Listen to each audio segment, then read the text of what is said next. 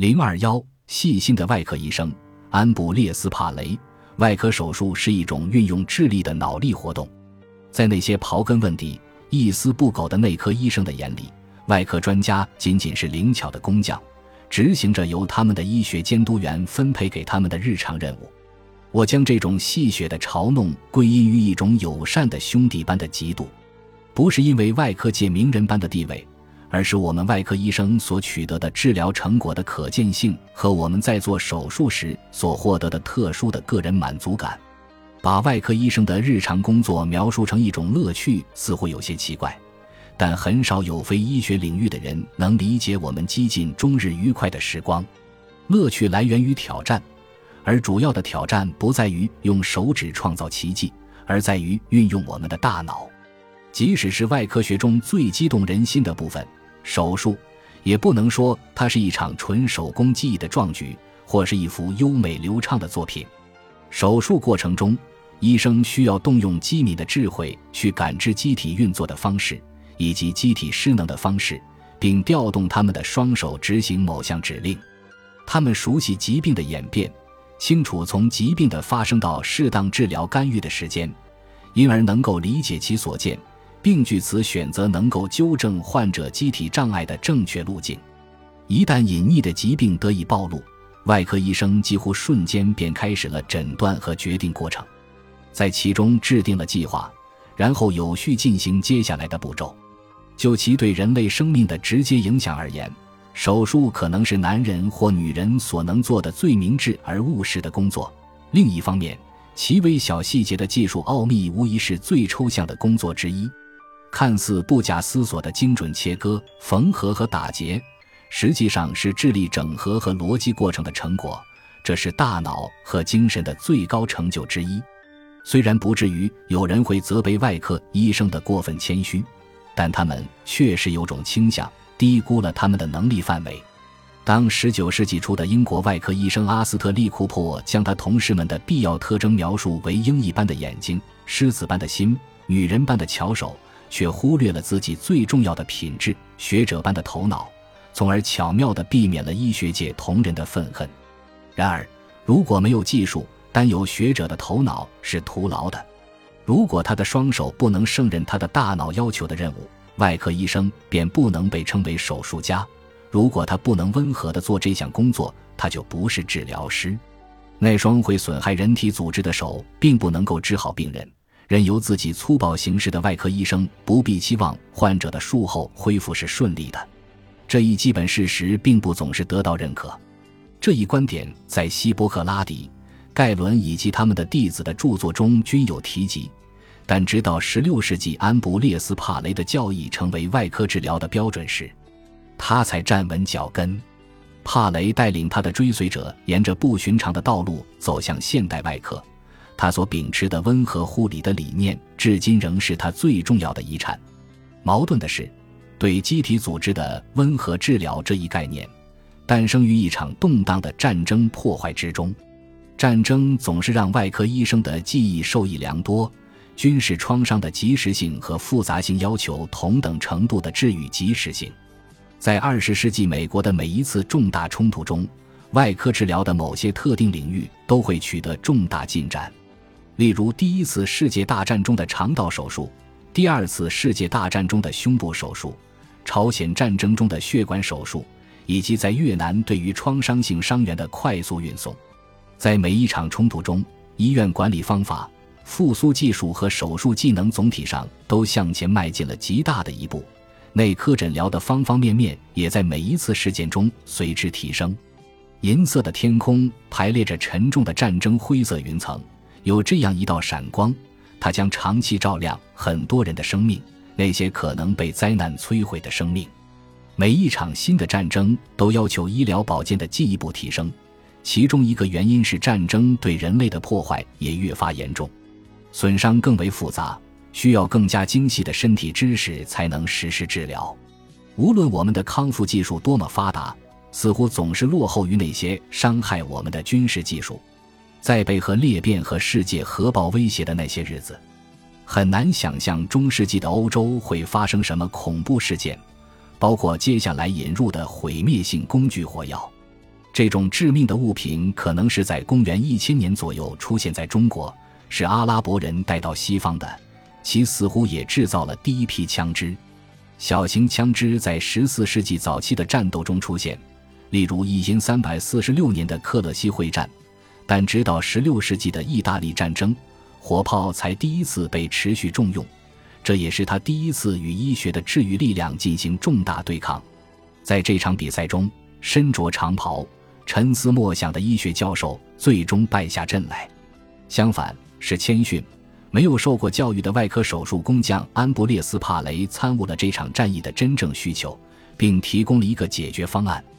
在讲述这一解决方案是如何被提出的之前，我们最好首先介绍一下这位发明者，通过引用他著作中的一段话来说明他所面临的问题的严重性以及这个人的伟大之处。在残暴的军火供应处，能看到各种各样的地雷、反地雷、火罐、火车、猎箭、长矛、弩、枪管。火球、燃烧的柴火，以及所有这类爆破引擎和发明，它们被紧紧地塞满了燃料和可燃物，被防御者扔在进攻者的身体和帐篷上。这种激烈的投掷会引燃他们，这必然是一种最为痛苦和致命的发明。数千人毫无防备地踩到地雷，引爆后被火药力炸毁。在其他情况中，当冲突达到激烈之时。你可能会看到坚毅的士兵们手抓这些燃烧着的地雷，烧毁他们的马具。水无法有效抑制和扑灭这种盛怒和肆虐般的烈火，它残酷地蔓延到人的身体和肠道。好像仅有武器、钢铁和火焰来毁灭人类是不够的。为了使打击更为迅速，我们可以说是为它提供了一双翅膀，更快地飞向我们自己的灭亡。就像是拿着镰刀的死神被赋予了翅膀，以便更快速地瓦解人类，以保护上帝所创造的一切。事实上，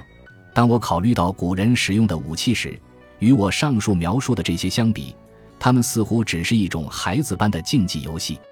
因为这些现代发明在其操作的形式、残忍度和外观上，都轻易超过了上述所有最精准和残暴的引擎。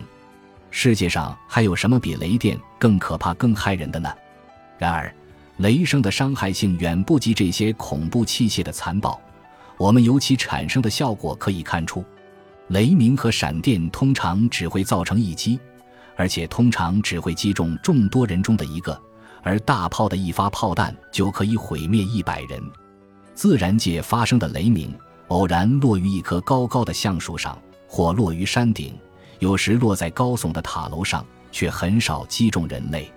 但是这些来自地狱的引擎被人类的恶意和诱导所激怒，只攻击人类，用子弹瞄准，把他们当作唯一的目标。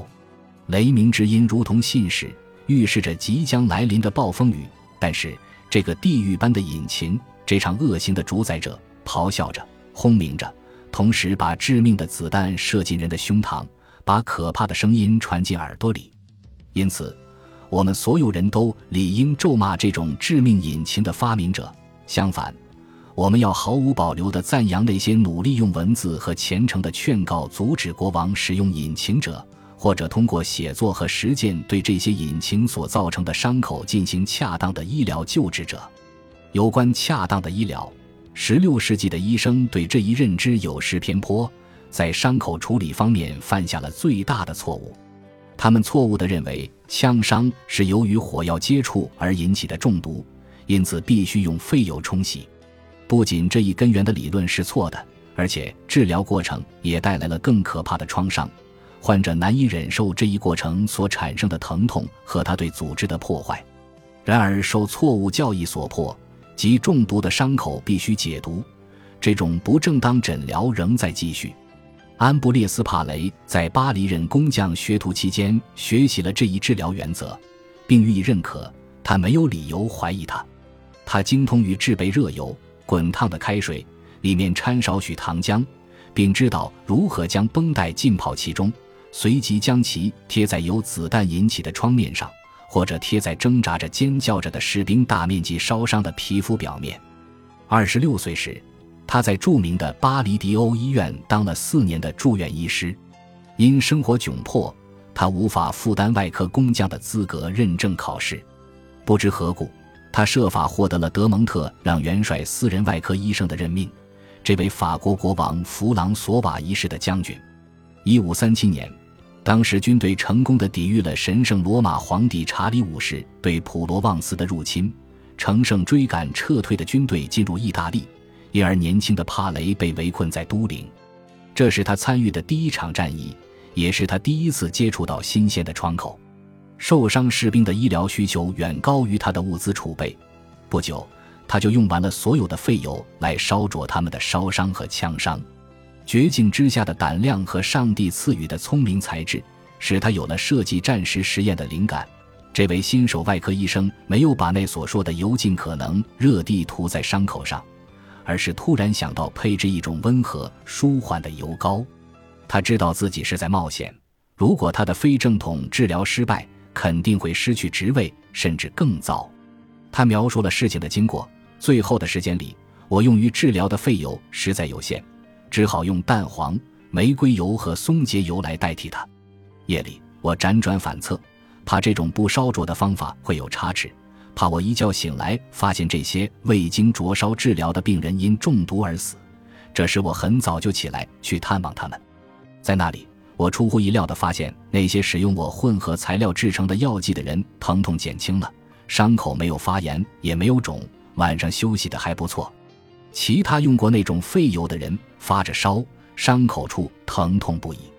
然后我下定决心，永远不对那些受枪伤的可怜之人施以残忍的烧灼术。看看我是如何学会用实战经验来包扎伤口的，而不是照本宣科。这位新手外科医生震惊于这两组士兵之间的鲜明对比。那些接受热油治疗的人，我们可以将其视为实验对照组。度过了一贯的疼痛难忍的不眠之夜，而那些接受温和润膏治疗的人感觉很舒服，没有组织损伤恶化的征兆。当帕雷看到这一结果时，他的情绪从担忧变为莫大的兴奋，他瞬间完成了从原始到现代医生的转变。